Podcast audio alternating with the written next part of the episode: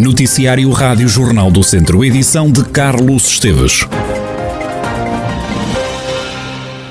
Milhares de imigrantes ou já chegaram ou estão a chegar à região para passarem as férias de verão nas terras de origem. Um acontecimento que levou a GNR de Viseu a estar atenta e a realizar duas operações, como explica o Major Fábio Lamelas, Relações Públicas da Guarda Nacional Republicana. Sempre que há esta época, o aproximar desta época mais, mais preenchida de imigrantes, eh, nós optamos por adotar duas, duas, duas operações. Temos uma que abrange o, o verão completo, a época toda de verneio, que que é a Operação Verão Seguro Chá Direta, em que as pessoas que residem cá, mas que no entanto se deslocam no território, podem fazer o registro das suas residências antes de irem para férias, e aí nós, eh, mediante essa informação, também direcionamos o nosso patrulhamento. Há ainda uma outra operação que está pensada para turistas de outras nacionalidades. Temos uma operação que é o Tourism Support Patrol, que é uma operação mais direcionada então para esta altura do ano, para a época do, do, do turismo e, e, e aquilo que o turismo é relacionado, entre qual a imigração, claro está,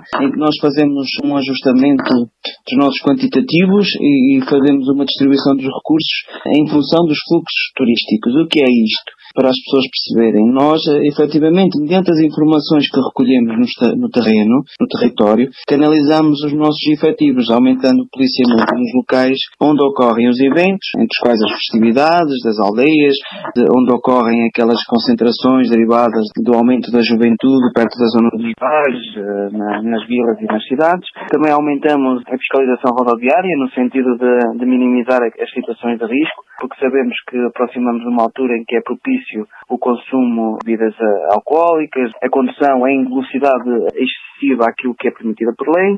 Fazemos também, como eu disse, um redirecionamento do patrulhamento para as praias fluviais, ou seja, através deste estudo fazemos destes fluxos turísticos ou fluxos migratórios, como queiramos chamar, de forma a garantir a segurança das pessoas e bens.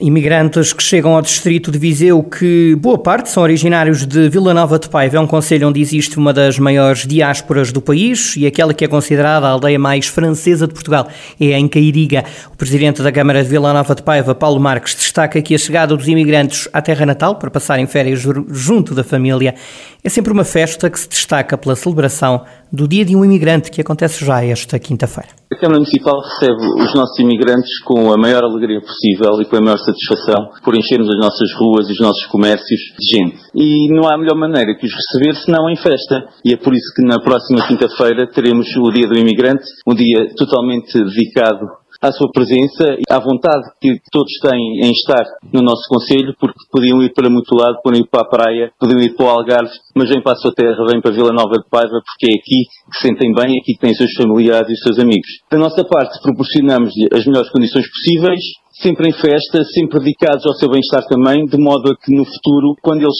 saem e voltam para, para os seus trabalhos em França ou nos outros países, possam ir com o sentimento de saudade de querer regressar o mais rápido possível à sua terra. Porque de facto nós temos provavelmente o conselho com a maior diáspora do país, temos a aldeia mais francesa de Portugal e esse é também um ícone para nós, porque nós sabemos receber os nossos imigrantes e eles gostam tanto de nós, gostam tanto de cá estar, que têm sempre de regressar o mais rápido possível. Paulo Marques, presidente da Câmara de Vila Nova de Paiva, o Conselho recebe milhares de imigrantes em festa. Este Conselho é considerado por ter a maior diáspora do país e onde existe a aldeia mais francesa de Portugal fica em Cairiga. São precisas políticas públicas que defendam a floresta. É desta forma que o Bloco de Esquerda de Viseu analisa o flagelo dos fogos florestais. Os bloquistas entendem mesmo que os incêndios não são uma fatalidade. É David Santos, da coordenadora distrital do partido, quem o defende. Quando dizemos que os incêndios não são uma fatalidade, isso quer dizer que, que quando há mudanças de temperatura muito, quando há temperaturas muito altas, temos que preparar o nosso país para, de facto, para enfrentarmos essas alterações. E isso passa incontornavelmente por políticas públicas que defendam a nossa floresta e a nossa agricultura e também, claro, aquilo que é o interior do país, nomeado particularmente que é muito, é muito mais assolado. Assim, coisas que, que não são compatíveis com estas, que é uma emergência climática, é, por exemplo, a monocultura do eucalipto, que só serve à indústria da celulose, que por acaso até neste período teve um aumento de lucro na ordem dos 150%. Para o Bloco de Esquerda, é preciso coragem para tomar algumas medidas. De facto, podemos ter uma floresta melhor, mas por isso é preciso coragem para enfrentar os lobbies da indústria, nomeadamente da celulose. É preciso haver mais floresta pública, não podemos esquecer que Portugal é dos países com menos parque público de floresta, temos na ordem dos 3%, enquanto a média europeia está na ordem dos 50%, e é preciso então uma, também uma agricultura não tão intensiva, mas mais extensiva, precisamente também por causa de outra questão que é a gestão da água. Quer dizer, os incêndios não são uma, uma fatalidade e que é preciso adaptarmos aquilo que é a nossa agrofloresta aos desafios do nosso tempo e para isso é preciso políticas públicas e uma reforma florestal profunda, mas que de facto tem que enfrentar aquilo que já são os problemas que já estão identificados como problemas da nossa agrofloresta, que é a monocultura do eucalipto e a própria tipologia da propriedade, da grande propriedade privada da, da, da floresta. David Santos, representante da coordenadora distrital do Bloco de Esquerda de Viseu, o partido quer que os focos florestais sejam evitados, defende essa situação e que é urgente tomar medidas. É a notícia que todos os academistas queriam ouvir. É desta forma que Vasco Saraiva, adepto do Académico de Viseu, reage ao regresso do clube aos Jogos no Fontelo. Para o adepto academista, esta é a melhor novidade e chega na hora certa. Estamos claramente a falar do melhor reforço da época para o académico. Eu creio que estamos aqui perante a notícia que todo e qualquer academista esperava para a temporada atual. Não a meio, não no fim, mas logo a partir do dia 1 da competição. E é, e é apenas este facto que, que faz sentido. Preferindo olhar para o futuro, Vasco Saraiva diz que o clube saiu penalizado por jogar época e meia fora do Fontelo. O Académico demonstrou muita dificuldade nestas duas últimas épocas. Quem disser que a ausência do fator casa não pesou eh, nestas dificuldades estará certamente a mentir, porque é muito importante, ainda para mais numa liga como, como a segunda liga, tão competitiva, em que qualquer fator é importante na discussão dos três possíveis resultados. O académico está finalmente livre uh, de andar sempre com a mala às costas e vai regressar então ao tão desejado Fontelo. Vasco Saraiva entende que é chegada a hora de a cidade apoiar mais o clube, mesmo que o objetivo da subida não seja assumido. Não é fácil perceber ou tentar adivinhar um objetivo, ainda para mais eh, uma equipa da segunda liga eh, que é regida esta competição por toda a surpresa e indefinição até ao final, mas é fácil reparar que há ambição. Percebemos que o académico, enquanto SAD, esteve muito ativo nas redes sociais nos últimos tempos, com uma apresentação bastante dinâmica uh, do, do plantel na Seca Catedral, algo, algo que eu não me lembro de, de, ver, não sei se é único, mas não me lembro de ver. A apresentação em vídeo do, do equipamento também, também estava muito bem conseguida. E são factos que, que nos fazem pensar que vem aí uma época plena de ambição, a SAD está-se a esforçar e eu creio que faz todo o sentido a cidade dar uma oportunidade ao académico e a esta gente que, está, que também está a trabalhar para ver se juntos conseguimos atingir coisas, coisas bonitas e, quem sabe, uma subida a uma, a uma primeira divisão. Vasco Saraiva, adepto do Académico de Viseu, numa análise do clube aos jogos no Fontelo. Ora, esta novidade também foi analisada por Carlos Agostinho, comentador de desporto da Rádio Jornal do Centro. Carlos Agostinho diz que jogar junto dos adeptos fará o Académico um clube mais forte quando joga em casa.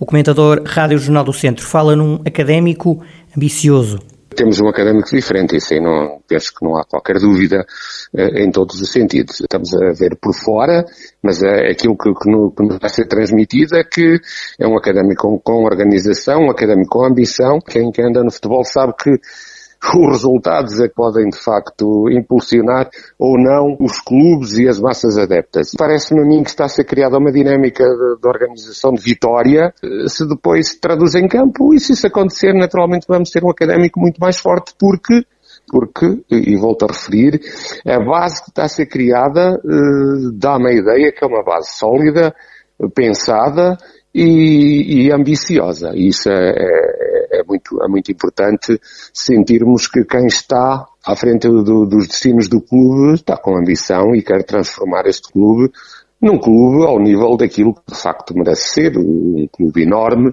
um clube de uma região e um clube que merece a primeira divisão, sem qualquer dúvida. Carlos Agostinho, comentador do desporto Rádio Jornal do Centro, o académico voltará a jogar no Fontelo já no próximo dia 14, diante do Moreirense, jogo agendado para as 11 da manhã. Mais de 3 mil profissionais de saúde receberam uma entrada gratuita na Feira de São Mateus. Esta foi uma iniciativa da Câmara de Viseu e da Viseu Marca, um gesto que quer reconhecer todo o esforço no combate à pandemia da Covid-19.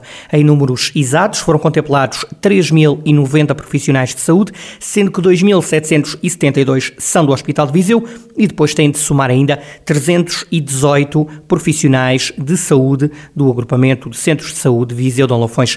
Cada profissional de saúde terá então direito a um dia de entrada gratuita na Feira Franca. Pedro Alves, presidente da Viseu Marca, que organiza a Feira de São Mateus, defende que este é o momento de celebrar a vida e de agradecer a todos os que correram riscos para salvar vidas. Com esta edição da feira também procuramos ter como mote principal celebrar a vida, regressar à normalidade, celebrar a vida, porque foram dois anos de pandemia que impediram eh, que houvesse Feira de São Mateus.